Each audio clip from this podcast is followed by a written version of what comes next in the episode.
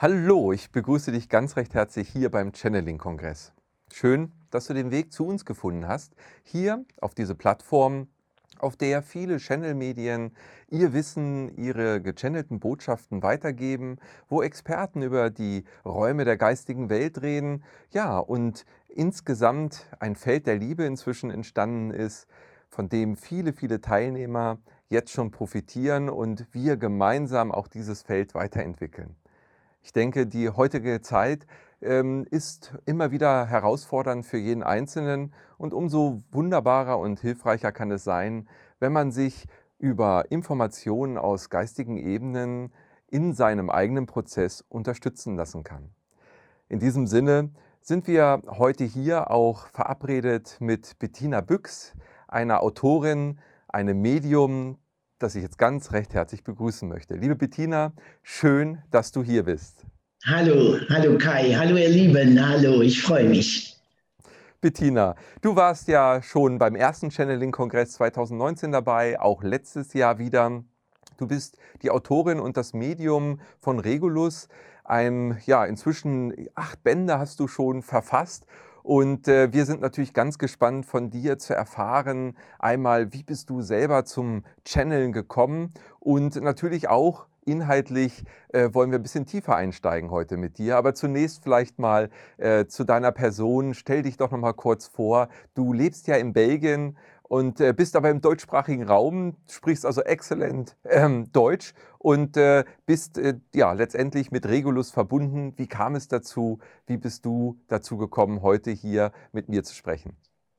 Ja, äh, dass ich irgendwann ein Buch schreiben will, war mir schon seltsamerweise in der Kindheit bewusst, ob, obwohl ich überhaupt nicht in diese Richtung erzogen worden bin. Aber ich wusste immer schon, wenn du irgendwann in hohem, hohem Alter sterben wirst und hast kein Buch geschrieben, dann hast du deine Lebenszeit vergeudet. Ich weiß nicht, woher dieser Impuls kam. Er war ganz tief, das war mir in die Seele gelegt. Und ich glaube, aus heutiger Sicht betrachtet, dass man äh, in der Kindheit seinem Seelenplan noch näher ist, intuitiv näher ist. Nun denn, das Leben nahm seinen Lauf und ich musste dennoch in der Mitte des Lebens ankommen, bis ich dann äh, von einer tiefen Lebenskrise äh, geplagt mich hingesetzt habe und habe gesagt, wann, wenn nicht jetzt, jetzt schreibe ich wirklich. Die Zeit war schwer, es war, äh, waren Zeiten geprägt von schwerer Krankheit, äh, wenn auch nicht lebensbedrohlich. Und ich hatte dadurch bedingt sehr viel Zeit und dachte, jetzt setzt du dich hin und schreibst ein Buch, wobei ich selbst äh, zu diesem Zeitpunkt noch nicht den Hauch einer Ahnung hatte, worüber ich schreiben möchte. Ich wusste nur, ich muss ein Buch schreiben. Es war ein unendlich tief drängender Wunsch und Impuls da. Wunderbar. Ich habe dann, ich habe dann äh, viel geschrieben, äh, meine äh, Krankheitserfahrung, Erfahrung mit Ärzten äh, und so weiter, mit dem ganzen medizinischen Apparat. Da war ganz, ganz viel Ego drin und ganz viel Wut und Angst und Frust und Enttäuschung. Und äh, als ich das alles dann nachgelesen habe, habe ich mir gesagt, das kann es ja nicht sein. Und habe das alles wieder gelöscht. Und dann war ich frei und, und, und, und hatte es mir von der Seele geschrieben, dann war Regulus da. Äh, es war wie ein Wunder. Er war einfach da. Und es floss mir nur so aus den Fingern. Und bevor ich wusste, wie mir geschah, hatte ich ein ganzes Buch geschrieben. das ist ja wunderbar. Das hört sich großartig an. Aber es ist immer wieder, und das hört man ja von ganz vielen und hat das bei sich selber ja auch erfahren, Krisen sind die Chancen für eben solche großartigen Veränderungen. Ähm, ist das immer nötig, eine Krise zu erleben, um dann in so einen ja, in so einen Kontakt auch zu kommen, wie du ihn jetzt hast? Denn es ist ja der Kontakt zu einem geistigen Wesen. Ich weiß nicht, ob es immer nötig ist. Es ist in der Tat sehr oft so. Bei mir war es notwendig. Ich bin wohl stur. Äh, ich hätte, ich hätte es einfacher haben können. Äh, ja, wenn ich zurückblicke, ich hätte das ja auch in, in, in einfacheren Lebensphasen tun können. Und der, dennoch, ich glaube, der Mensch funktioniert einfach so. Er muss in, an einem gewissen Punkt sein, wo er nichts mehr zu verlieren hat, bis er sich wirklich gänzlich öffnet und sich, sich fallen lassen kann auch. Mhm. So war du das bei mir der Fall. Ja. Ja, das ähm, scheint wirklich auch so eine Systematik zu sein, die ähm, ja mit einem gewissen Druck ja auch zu tun hat, also einem Leidensdruck oder eben einer nicht mehr auszuhaltenden Situation, ähm, die dann Veränderung eben hervorbringt und, und äh, fordert sozusagen. Aber du sagtest, und dann war Regulus da. Das war ja, aber ich sag mal jetzt nicht der erste Kontakt, wenn ich das richtig verstanden habe. Denn du hattest ja äh, schon mal in jüngeren Jahren auch ähm, durchaus mit ihm einen Kontakt über einen Traum. Vielleicht kannst du das uns nochmal erzählen. Ja, ich äh, war äh, etwa 25 Jahre alt. Da hatte ich äh, einen wunderbaren Traum. Ich bin einer Lichtgestalt begegnet im Traum, die mir das Leben und die Menschen erklärt hat. Äh, ich habe Fragen gestellt ohne Ende. Äh, es lief wunderbar. Ich äh, bekam, man, er gab mir zu verstehen, dass Zeit keine Rolle spielt. Es äh, war egal, wie lange es dauerte, bis die Botschaft von meinem Kopf ins Herz gerutscht ist. Also bis ich es wirklich völlig verstanden und integriert habe. Das war sehr beeindruckend. Ich denke heute, es war eine Vorbereitung auf die Bucharbeit, die viele Jahre später folgen würde, von der ich damals natürlich noch nichts wusste, was aber ähm, wirklich prägend und, und, und am nachhaltigsten beeindruckend war, war die Liebe. Ich habe Liebe eingeatmet von dieser wunderbaren Lichtgestalt, die mir da gegenüber saß, kam mir so viel Liebe entgegen. Überall war Liebe. Ich konnte Liebe einatmen. Es war Liebe in der Atemluft. Sie war physisch, materiell fühlbar. Das ist äh, ein Umstand, der ist kaum zu beschreiben. Ich äh, erkläre es so gut, es geht in Band 6. Es ist kaum zu beschreiben, denn es gibt keine irdische Entsprechung. Es gibt keine irdische Entsprechung. Äh, es geht einher mit einem so unvorstellbaren Glücksgefühl, für das es ebenfalls keine irdische Entsprechung gibt. Aber es ist gleich so ein Gefühl bei mir, äh, ja, das, das äh, des Wohlfühlens und der Sehnsucht. Also, äh, dass, dass das jeder wahrscheinlich in sich schon äh, vermutet, dass man dieses äh, Glücksgefühl, diese Liebe erleben kann, erfahren kann und äh, das auch durchaus inkarniert in diesem Körper. Ähm, könnte es sein, dass das ein Antrieb ist, ein innerlicher Antrieb, dass wir uns äh, verändern und vielleicht auch sogar auf die Suche machen nach diesem Gefühl? Natürlich äh, nicht unbedingt bewusst, aber jeder hat ja eine Sehnsucht nach Geborgenheit, Liebe und Anerkennung zum Beispiel. Selbstverständlich. Ich denke, das ist die grundlegende, wenn nicht einzige Triebfeder in jedes Menschenleben, ob er sich dessen bewusst ist oder nicht.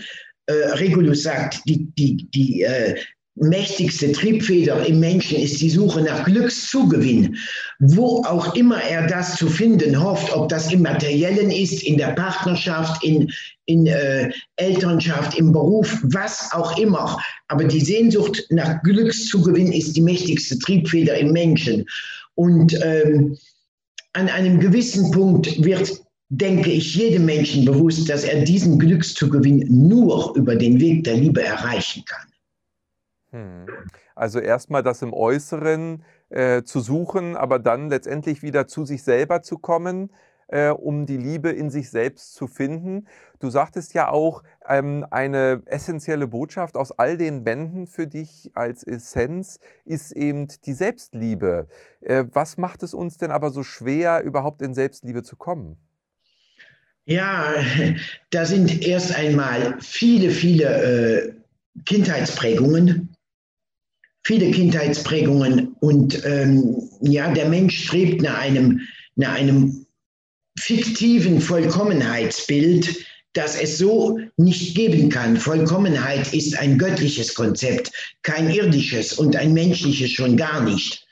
Und ähm, ich glaube, über den Weg der Unvollkommenheit finden wir zur Vollkommenheit, also zur ähm, Wahrnehmung der Vollkommenheit.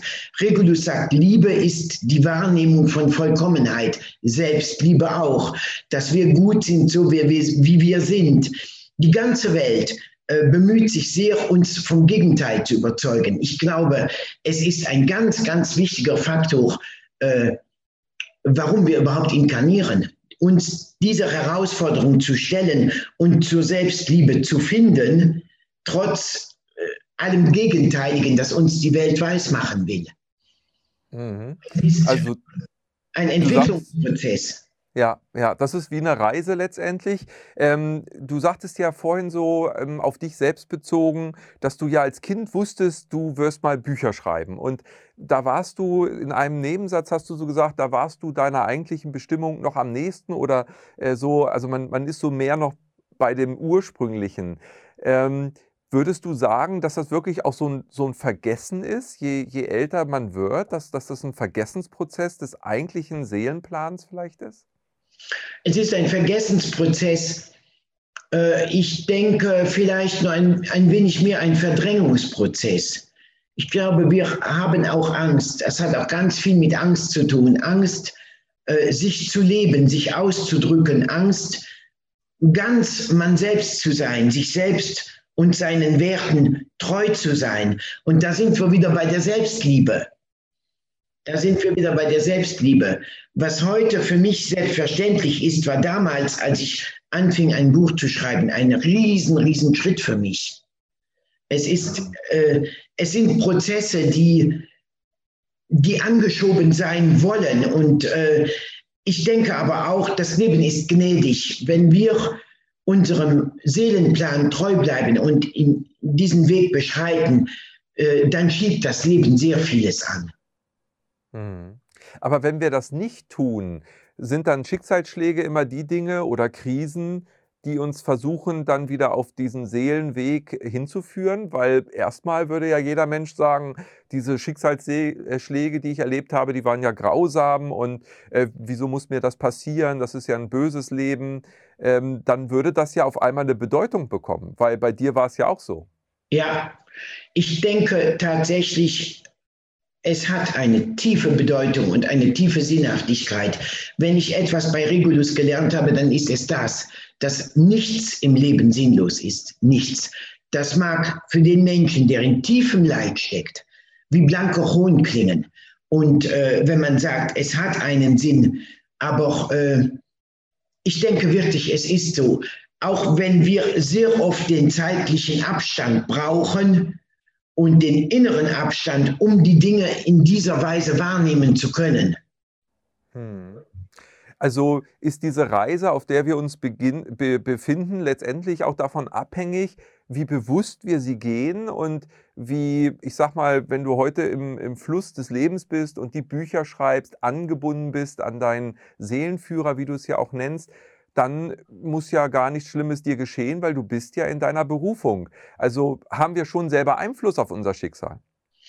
Natürlich. Regulus betont immer wieder die äh, fundamentale Bedeutung des freien Willens. Äh, das ist ein Dreh- und Angelpunkt in all seinen Botschaften. Äh, wir haben den freien Willen. Äh, ich denke letztendlich trotzdem, je bewusster man den Weg geht, umso leichter macht man es sich selbst. Umso leichter wird es, weil man es sich selbst leichter macht. Das sind nicht die anderen, die uns das Leben schwer machen, das sind wir immer selber. ist auch nicht so einfach anzunehmen, aber ich ja. äh, gehe davon aus, dass du völlig recht hast damit. Absolut. Darin liegt die Herausforderung. Ja. und dann noch im Humor zu bleiben bei der ganzen Sache. Aber äh, die Frage, die wir ja heute auch ein bisschen ähm, ja, beleuchten wollen und beantworten wollen, und wir sind schon mittendrin, ist ja die Frage, wie können uns Botschaften aus den geistigen Ebenen eben unterstützen? Ähm, meinst du, dass das wirklich eine Komponente ist, um sich in dem vergessenen oder verdrängten eigentlichen Seelenplan wieder zurechtzufinden? Ähm, ist das sozusagen die einzige oder wie würdest du das äh, bewerten? Wie kann uns die Information aus der geistigen Welt helfen? Sie kann demjenigen helfen, der sie will.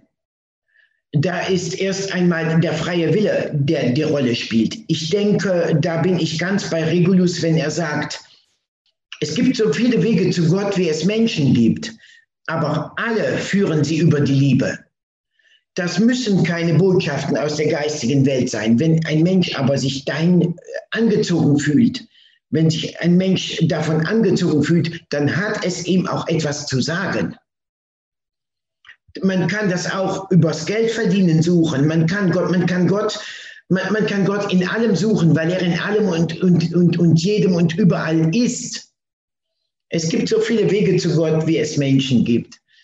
Aber für mich persönlich war es der Weg über, über die geistige Welt. Ja.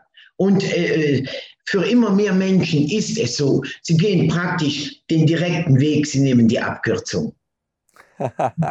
das ist sehr gut. Und du, du hattest ja vorhin erzählt von diesem, als du 25 warst, äh, von diesem Traum, wo du dieser Lichtgestalt äh, begegnet bist und so viele Fragen hattest. Hattest du die Fragen auch vorher schon in deinem Leben? Also würdest du sagen, du warst vorher schon ähm, auf einem spirituellen Weg? Ja, ja, schon. Äh ach, fast solange ich denken kann. Schon von Kindesbeinen an habe ich mich mit diesen, mit den grundsätzlichen Lebensfragen auseinandergesetzt. Ich wollte immer Antworten auf das große Warum hinter den Dingen. Die geistigen Hintergründe, die großen Lebensfragen, das hat mich immer schon interessiert. Und damals habe ich Regulus halt gefragt, ich denke heute, dass er es war, habe ich ihn gefragt, wie funktioniert diese Welt und das Leben? Es gab so viel, ich war blutjung, es, war, es gab so viel, dass ich nicht verstand und dass ich nicht einordnen konnte. Mhm. Also würdest du schon sagen, dass diese Warum-Frage, will ich es jetzt mal darauf reduzieren, ähm, das ist ja eine intrinsische Motivation bei dir gewesen. Das heißt, du warst ja äh, von selbst erstmal drauf gekommen, mehr wissen zu wollen über die Abläufe, die dir, ich sag mal, im Äußeren erstmal gar nicht erklärt wurden, weil in der Schule, ich sag mal, im allgemeinen sozialen Umfeld, da wird ja über andere Dinge gesprochen als, warum bin ich hier? Ja, ja, und weil es eben so ist, war eine Antwort, mit der ich mich beim besten Willen nicht zufrieden geben und begnügen konnte. Richtig, ja. Und dann hast du dich auf die Suche begeben und wahrscheinlich war das sozusagen dann auch mit Ursache für alles, was folgte, bis zu den Büchern, die du jetzt ja. äh, geschrieben hast.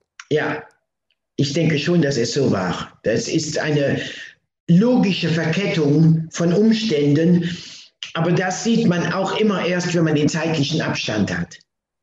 Ja, es ist spannend, weil es ist ja wie einzelne Puzzleteile, die man bekommt. Und je mehr man zusammengesetzt hat und dann mal vom weiter weg guckt, sieht man erst, äh, das ist ja ein Himmel und da sind Berge und es ist ein Bild. Ne? Das ist genau. wunderbar. Genau. Und wenn man mittendrin ist und nur das Teil hat, dann hat das irgendeine Farbe und man weiß es nicht zuzuordnen. Ja. Das ist sehr spannend, weil es ja auch wieder darauf hin zurückführt, dass das Gesamte eben ein Prozess ist.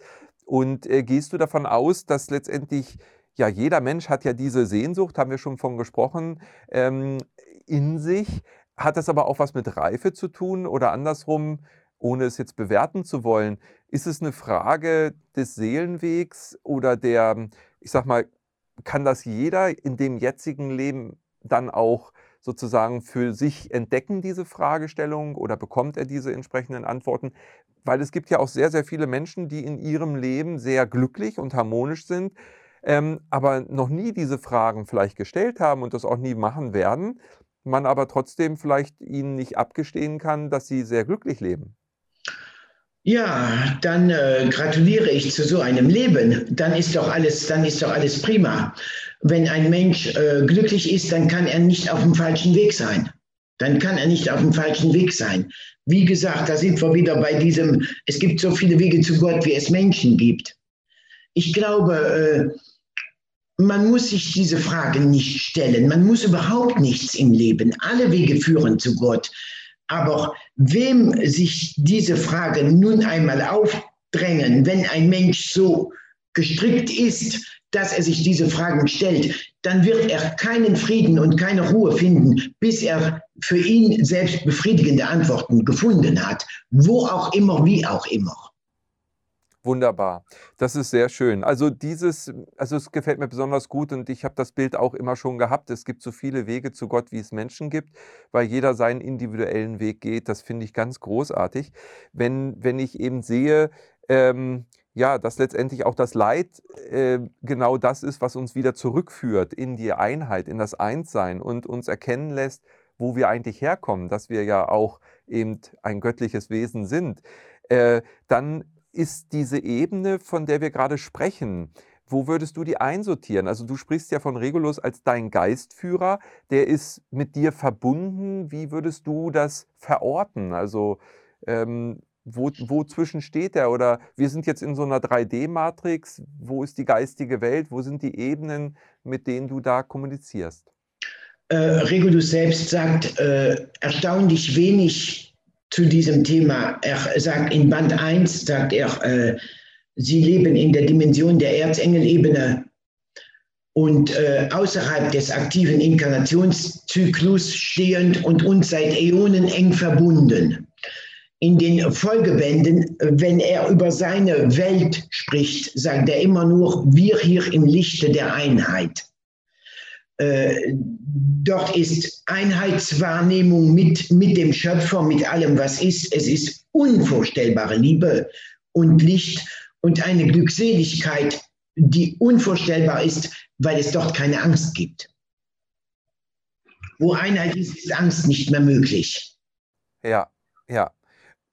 Und du sagtest gerade, sie stehen außerhalb der Reinkarnationszyklen dieser Erde. Das heißt, ist das ich sag mal, das Rad der Wiedergeburt, von denen ja auch in äh, anderen Religionen so gesprochen wird, ist das sozusagen das Spiel, das wir spielen, immer wieder ähm, neu geboren zu werden. Und viele haben ja auch Erinnerungen an alte Leben, äh, dass wir eben hier nicht nur in einem Leben diese Reife, von der wir vielleicht vorhin gesprochen haben, erreichen, sondern über hunderte oder tausende Leben gar. Was denkst du, wie, wie sind da die Zyklen der, der Reinkarnation?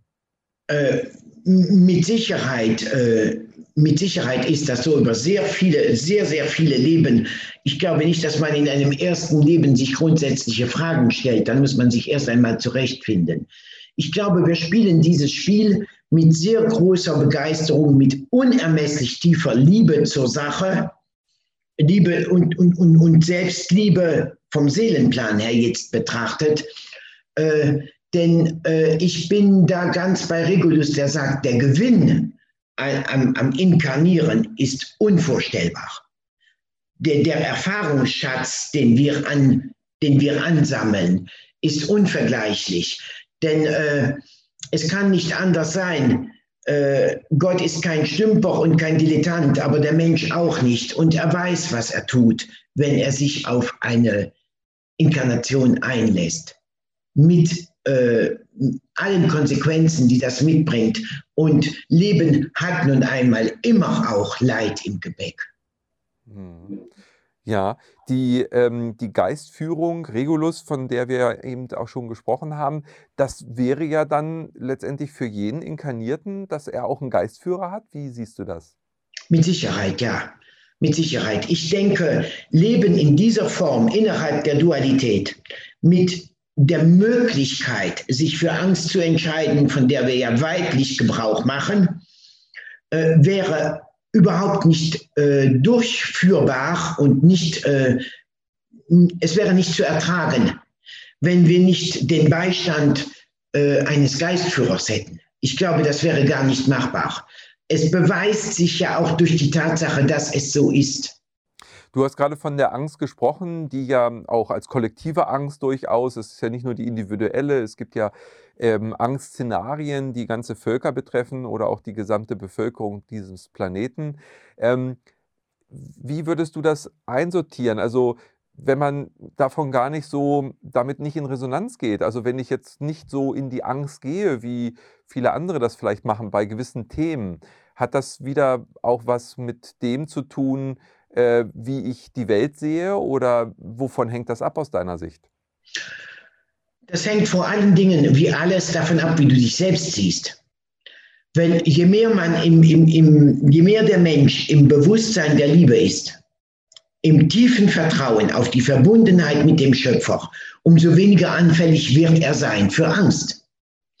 Angst ist ja, wie Regulus es beschreibt, nichts anderes als die Nichtwahrnehmung der Allgegenwart der Liebe. Liebe ist immer und überall. Aber wenn wir sie nicht wahrnehmen, dann ist Angst. Und ich glaube, es hat viel mit Reife zu tun, wenn ich denn ja, ich glaube, an diesem Punkt kann man von Reife reden. Äh, ich setze Reife jetzt mal gleich mit Liebesbewusstsein. Ja. Sehr gut, ja, sehr schön. Also jeder hat diesen Geistführer, wie du gerade auch sagtest, und kann auch jeder mit dem Geistführer Kontakt aufnehmen oder ist das auch nicht jedem äh, gegeben? Also letztendlich müssten wir auch alle die gleichen Möglichkeiten haben. Selbstverständlich haben wir die, die hat jeder. Ich äh, pflege immer zu sagen, ich habe kein Monopol auf die Liebe.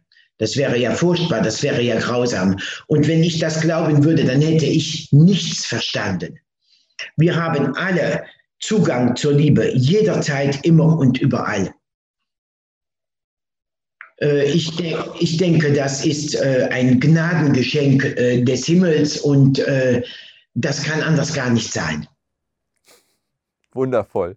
Du hast ja nun äh, wirklich sehr viele Bücher geschrieben und das zu ganz unterschiedlichen Themen. Wie ähm, wie kommen denn für dich Feedbacks an? Also das sind ja Impulse. Du hast viele, viele tausende Leser, die diese Bücher verschlingen und mit denen ja danach auch was geschieht. Das, das sind ja alles wertvolle Impulse, die da drin stehen. Das sind Antworten auf Fragen, die viele, viele haben. Ähm, bekommst du Feedback? Also wie dann eben auch dieses geistige Wissen anderen Menschen Unterstützung vielleicht gegeben hat? Ja, ich bekomme Feedback, äh, wofür ich sehr dankbar bin. Ich äh, freue mich äh, sehr darüber und nehme das auch sehr ernst. Ich bin mir der Verantwortung, der großen Verantwortung, die ich als Autor, als Schreibkraft von Regulus habe, sehr bewusst. Äh, denn es liegt nun mal in der Natur des Menschen, dass er dem geschriebenen Wort mehr vertraut als dem gesprochenen. Und äh, diese Verantwortung war ich mir von Anfang, von Anfang an bewusst. Ich bekomme sehr schöne Leserrückmeldungen, äh, sehr bewegende. Häufig sind es Menschen in tiefen Lebenskrisen, oft äh, geplagt mit schwerer Krankheit, mit äh, Trauerfällen, Verluste äh, vom Arbeitsplatz bis hin zum äh, Lebenspartner, alles Mögliche. Und äh, wenn diese Menschen mir dann schreiben, Regulus hat mir durch schwere Zeiten hindurch geholfen, ich sehe jetzt den Sinn in den Dingen, äh, dann ist das mir sehr, sehr tiefe Bestätigung und äh, großer wichtiger Ansporn für meine Arbeit mit Regulus. Mhm. Wunderbar. Also das ist dann wirklich auch äh, greifbar ja letztendlich. Äh, die Rückmeldung ist greifbar und zeigt, dass eben Botschaften aus den geistigen Ebenen äh, jedem Unterstützung geben können, auch wenn sie nicht vom eigenen Geistführer sind und stammen, heißt das, dass letztendlich ja jeder zwar seinen individuellen Weg geht, aber immer wieder gewisse Grundmuster ja auftauchen, die wir alle schon mal durchlebt haben oder noch bevorstehend haben? Ich denke ja, die großen Lebensfragen, die grundsätzlichen Lebensfragen sind doch für uns alle die gleichen. Es geht immer um Liebe, Partnerschaft, äh, Finanzen, berufliche Erfüllung, äh, Gesundheit. Das sind so die großen Themen, die uns doch alle gemeinsam sind und die uns alle verbinden. Hm. Ja, also da äh, sind natürlich die Dreh- und Angelpunkte und bei allem steht ja auch zentral dann wieder die Liebe im Mittelpunkt. Also bei all den Punkten, die du ja auch gerade ähm, angenommen oder erwähnt hast, letztendlich auch bei der Arbeit oder beim Finanz, äh, äh, Bereich, denn was ich liebe, das ziehe ich auch wieder an und äh, was ich liebevoll tue, das macht mir Freude und Spaß. Also Beruf kommt ja auch vom Berufung und äh, ist dann mit mir ganz tief und inniglicher verbunden. Ja, an der Liebe führt kein Weg vorbei. Kein Weg. Das ist äh, so wundervoll bei Regulus und er erklärt auch sehr logisch und sehr schlüssig, warum das so ist. In keinem Lebensbereich kommt man um die Liebe umhin, wenn man ein Ziel erreichen will und, und, und an das Gefühl haben, angekommen zu sein. Ob es die Liebe zum Beruf ist, die Liebe zum Haustier, zum Kind oder zum Lebenspartner oder was auch immer. Ja, die Liebe haben wir schon erwähnt. Äh, du sagst ja auch, was wir alles lieben können. Wie zentral ist denn aber das Thema äh, der Selbstliebe? Ähm, es gibt ja auch diesen, diese Aussage, nur wer sich selber liebt, kann andere lieben. Ja, äh, das ist in der Tat so. Die Selbstliebe ist der Dreh- und Angelpunkt von allem. Regulus beschreibt sehr gut, warum unsere Fremdwahrnehmung zwingend abhängig ist von unserer Selbstwahrnehmung. Wenn wir uns selbst nicht lieben können, dann kann jemand anderer uns sehr wohl lieben, aber wir können diese Liebe nicht wahrnehmen. Wir können sie nicht annehmen und fühlen uns dennoch ungeliebt. Das ist äh, äh, der Dreh- und Angelpunkt seiner ganzen Botschaften, ist die Selbstliebe, die Selbstakzeptanz, dieser lebenslange Entwicklungsprozess. Und in, in diesem Aspekt kommen wir auch nicht um unser Gottesbild umhin. Denn äh, äh, er ist unser Schöpfer und äh, wir äh, projizieren unser Selbstbild auf Gott und unser Gottesbild auf uns. Das, ist, das liegt in der Natur des Menschen, so funktioniert die Psyche und äh, da führt kein Weg dran vorbei. Und in diesen Aspekten es ist ganz, ganz viel Heilungspotenzial vonnöten und auch vorhanden. Mhm. Wie meinst du das? Also ich meine, das Gottesbild ist ja sehr unterschiedlich, auch von Kultur zu Kultur. Wir hatten früher viele Götter, äh, dann kamen die monotheistischen Religionen und wir haben aber auch strafende Götter, also den strafenden Gott. Äh, da ist ja sehr viel mit Buße auch immer die Rede. Ähm, was spielt das für eine Rolle in dem Gottesbild und letztendlich dann ja auch äh, ähm, mit der Selbstliebe? Wie hängt das zusammen? Der strafende Gott ist ein sehr weit verbreitetes Konzept.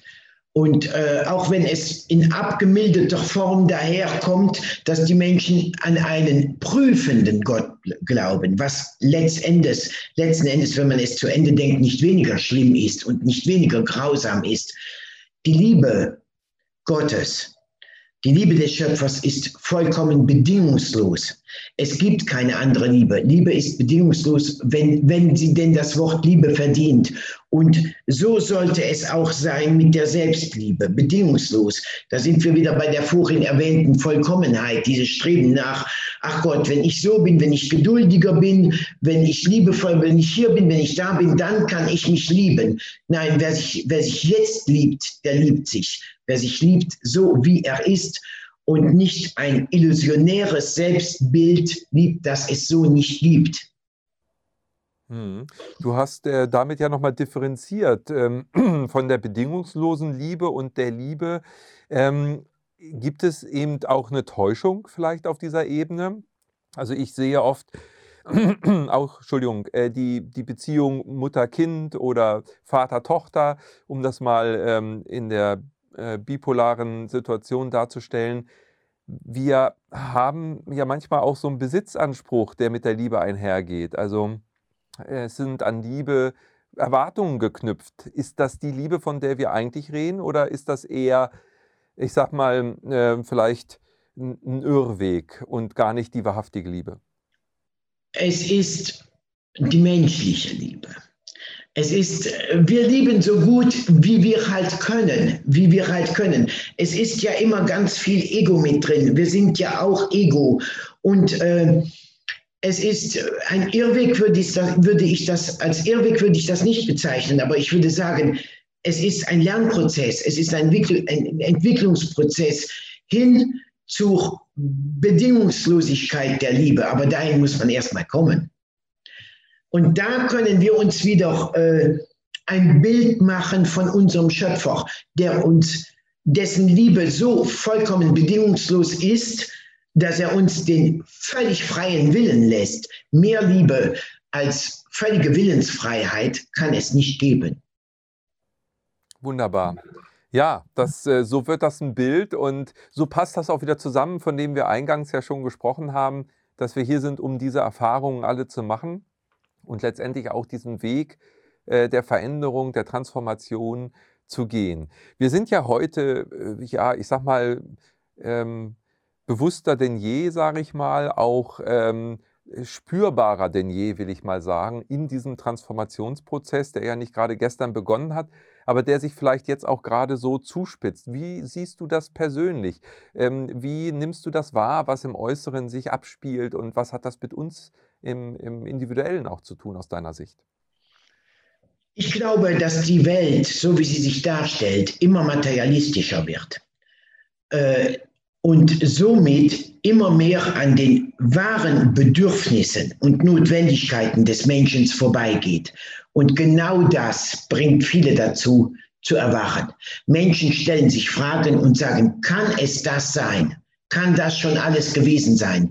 Die Menschen hecheln hinterher, versuchen dem gerecht zu werden, was immer weniger gelingt. Die Systeme brechen zusammen.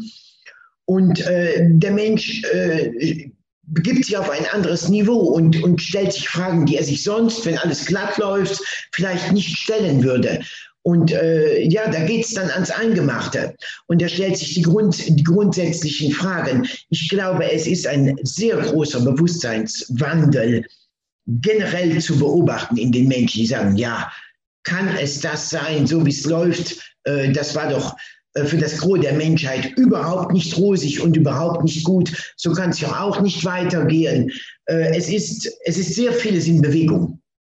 Sehr viel. Ja, in den Außen und Innen, in den Menschen. Das bringt vieles, vieles in, in, in Gang, äh, das ich sehr notwendig, vielleicht auch beängstigend, das ist immer auch beängstigend, aber letzten Endes heilsam. Hm. Und es macht ja auch jetzt einen Schluss, wenn ich das äh, nehme, weil du sagst, immer mehr Menschen wachen auf und stellen sich auch die Fragen, die wichtig sind. Da waren wir ja auch vorhin schon äh, bei den Warum-Fragen, die dich ja umtrieben haben und die dich in jungen Jahren schon dahin geführt haben, eben mehr erfahren zu wollen. Das heißt, wir sind jetzt im Grunde genommen in so einem Speed-Modus, in so einem ähm, ja, Lawineneffekt-Modus, wo viele in die Position kommen, sich Fragen zu stellen und daraus resultierend dann das Erwachen auch entstehen kann.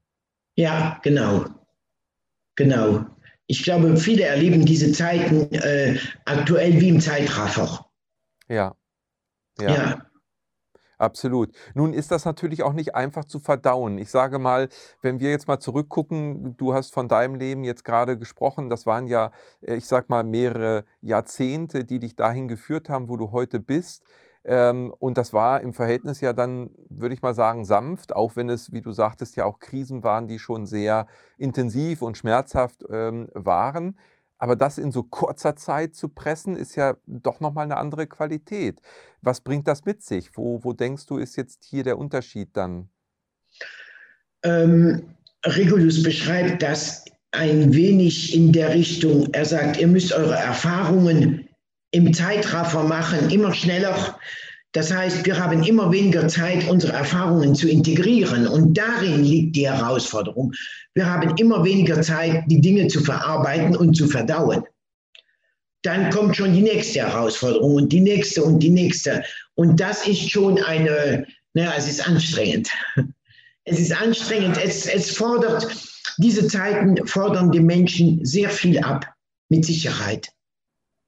Mhm. Und du sagtest gerade das Verarbeiten und Integrieren. Wie wichtig ist das? Also wenn man das nicht sauber macht, äh, ist das dann auch, ich sag mal, ein Qualitätsverlust in der Erfahrung oder?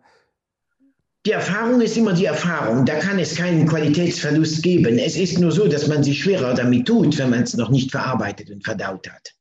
Man, man trägt, man trägt dann daran. Mhm.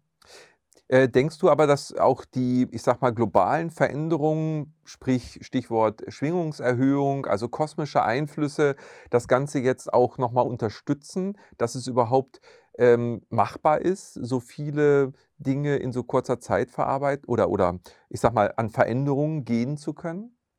Ja, ich denke schon. Ich bin der festen Überzeugung, dass dem Menschen niemals, aber auch niemals Herausforderungen vor die Nase gesetzt werden, die er nicht meistern kann. Ich bin sicher, dass äh, äh, wenn da eine Hürde steht, dann sind wir auch in der Lage, sie zu überspringen. Sehr gut. Ja, das, äh, das gibt Hoffnung und ein gutes Gefühl, liebe Bettina. Ja. Das ist wunderbar. Und wenn ich dich sehe, es ist äh, wirklich wunderbar, das zu fühlen und zu hören von dir. Es ist so viel Weisheit und so viel Klarheit darin. Äh, das ist sehr beeindruckend und das ist, wie soll ich sagen, das ist auch sehr heilend. Ähm, ich finde das sehr wertvoll. Du sagtest ja auch im Vorgespräch, dass ähm, ein wesentlicher Punkt bei Regulus immer auch der Humor ist. Wie würdest du das mal beschreiben? Äh, welchen Stellenwert hat denn der Humor, auch wenn wir jetzt gerade von sehr schweren Zeiten für viele Menschen gesprochen haben und leidvolle Krisen? Wann haben wir den Humor denn nötiger gebraucht als in schweren Zeiten? Dann ist er vonnöten, dann wird er gebraucht. Regulus hat Humor und er wirft immer dann, wenn es schwierig wird, für uns in, in die Selbstliebe zu gehen, wenn man geneigt und in Versuchung ist, sich selbst Vorwürfe zu machen, dann wirft er einen, einen humorigen Einwurf ein. Und äh, er macht das sehr gezielt und, und, und sehr äh, bewusst. Das äh, fühle ich ganz deutlich. Dadurch relativiert er die Dinge. Ich glaube, wer keinen Humor hat, hat das Leben nicht verstanden, den Sinn des Lebens, des Geschenks Leben nicht verstanden und hat Gott nicht verstanden. Und äh, ich könnte niemals einem Wesen vertrauen, das keinen Humor hat. Wo kein Humor ist, ist auch keine Liebe. Wow, ja, das ist nochmal ein Statement, sage ich mal. Und äh, das fühlt sich aber auch sehr gut an, denn ja, es ist leichter zu nehmen, ähm, hat natürlich den Charme, dass man eben nicht so tief sozusagen dann darunter leidet und auch eher Auswege sich wieder zeigen. Denn genau. in, in der Panik äh, entsteht ja nur Verkrampfung und noch mehr Leid letztendlich. Und dann einen Schritt zurückzugehen und Humor deutlich und, und nehme ich auch immer wieder wahr, äh, eine Selbstreflexion auch einzulegen und nochmal äh, sozusagen ein bisschen Abstand zu der eigenen Situation zu gewinnen. Ähm, das geschieht aus meinem Empfinden immer wieder auch durch Humor sehr gut, ähm, dass man mal über sich selber lacht, über die Situation einfach mal schmunzelt und dann das nochmal relativieren kann. Äh, genau. würdest, würdest du sagen, wir sind letztendlich in einem Erfahrungsspiel, das eben wirklich auch nicht äh, ja, zu schwer genommen werden sollte, dann daraus resultierend? Ja, nicht zu schwer nehmen, was nicht gleichzusetzen ist mit nicht ernst nehmen. Ernst nehmen, ja. Äh, Regulus macht sehr viel Humor, er hat viel Humor, nur äh, wenn es um Angst geht, macht er keine Witze. Er sagt, bei Angst hört der Spaß auf weil äh, aus, aus Respekt, aus, aus tiefstem Respekt und Verständnis und Mitgefühl für das Leid, das Angst im Menschen hervorruft. Es, geht, äh, es kann nicht darum gehen, die Dinge nicht ernst zu nehmen. Wir sollten sie ernst genug nehmen, um sie nicht immer zu schwer zu nehmen. Gerade deshalb. Ja, sehr gut. Und äh, wenn ich den Schluss jetzt nochmal zusammenführe, dann ist ja die Angst auf der einen Seite, die sehr viel Leid bringt, und auf der anderen Seite ist ja die Liebe. Und die Liebe ist eher in der Leichtigkeit. Und wenn ich mich für die Liebe entscheide und in die Liebe komme, über den Weg auch des Humors, dann denke ich, ist es so, dass wir auf einem guten Weg sind. Auf jeden Fall, so ist es. Bettina. Es ist wundervoll. Ich könnte mit dir noch Stunden plaudern. Es ist so ein, ein Riesenwissen, was du mit dir trägst, was du ja auch wunderbarerweise in viele, viele Bücher gefasst hast. Wie sind bei dir momentan die Pläne? Gibt es neue Buchprojekte? Hat sich Regulus gemeldet? Oder wie ist momentan äh, sozusagen dein Projektstatus? Mein, Projekt, mein Projektstatus ist derzeit auf Null. Das heißt so viel wie, äh, es ist kein neues Buch in Arbeit, nicht äh, derzeit, was sich aber immer sehr schnell ändern kann. Denn ich habe nach Band 5 schon gedacht, da kommt nichts mehr. Und dann sind noch drei Bände gekommen und das kann sich sehr schnell ändern. Ich kann Regulus nicht abrufen.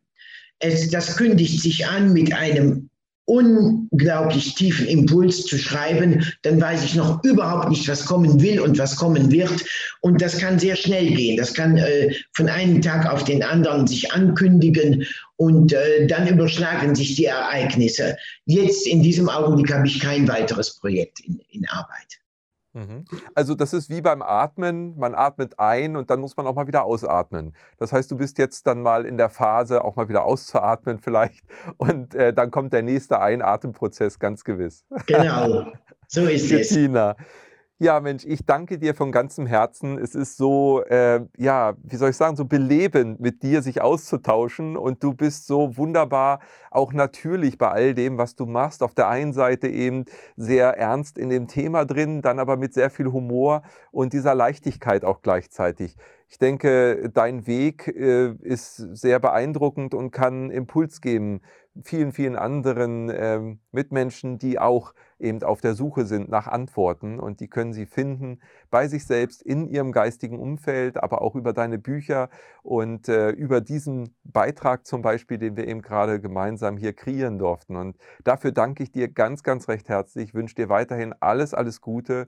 Und ja, ich bin sehr dankbar, dass wir in Verbindung sind und dass wir auch mit dem Channeling-Kongress dich auch in diesem Jahr ja wieder dabei haben. Und es ist immer wieder sehr, sehr informativ, mit dir den Austausch zu haben. Deshalb vielen, vielen Dank, dass du dabei bist, dass du bist für das Sein hier auf Erden und äh, alles, alles Liebe für dich, Bettina. Vielen Dank. Dankeschön. Ich bedanke mich. Es ist meine Freude, dabei zu sein. Schön. Bettina, alles, alles Liebe und wir hören und sehen uns auf dem Channeling-Kongress das nächste Mal. Okay. Ja, wenn du auch dabei sein möchtest beim diesjährigen Channeling-Kongress, dann ist das gar kein Problem, denn du kannst dich eintragen hier in dem Newsletter, der unten verlinkt ist, und kannst dann kostenlos auch hier an diesem Kongress dieses Jahr wieder teilnehmen. Wir haben auch die Channeling Community inzwischen mit dem Channeling Portal. Du wirst also regelmäßig Botschaften von den Referenten, die wir insgesamt schon über 50 hier bei uns auf dem Kongress zusammengeführt haben, dann bekommen. Und wir freuen uns, wenn es für dich wertvolle Impulse sind, wie auch dieser Beitrag hier, der dich begleitet auf deinem Weg der Transformation und des Erwachens. In diesem Sinne wünsche ich dir eine segensreiche Zeit und alles Liebe. Bis bald.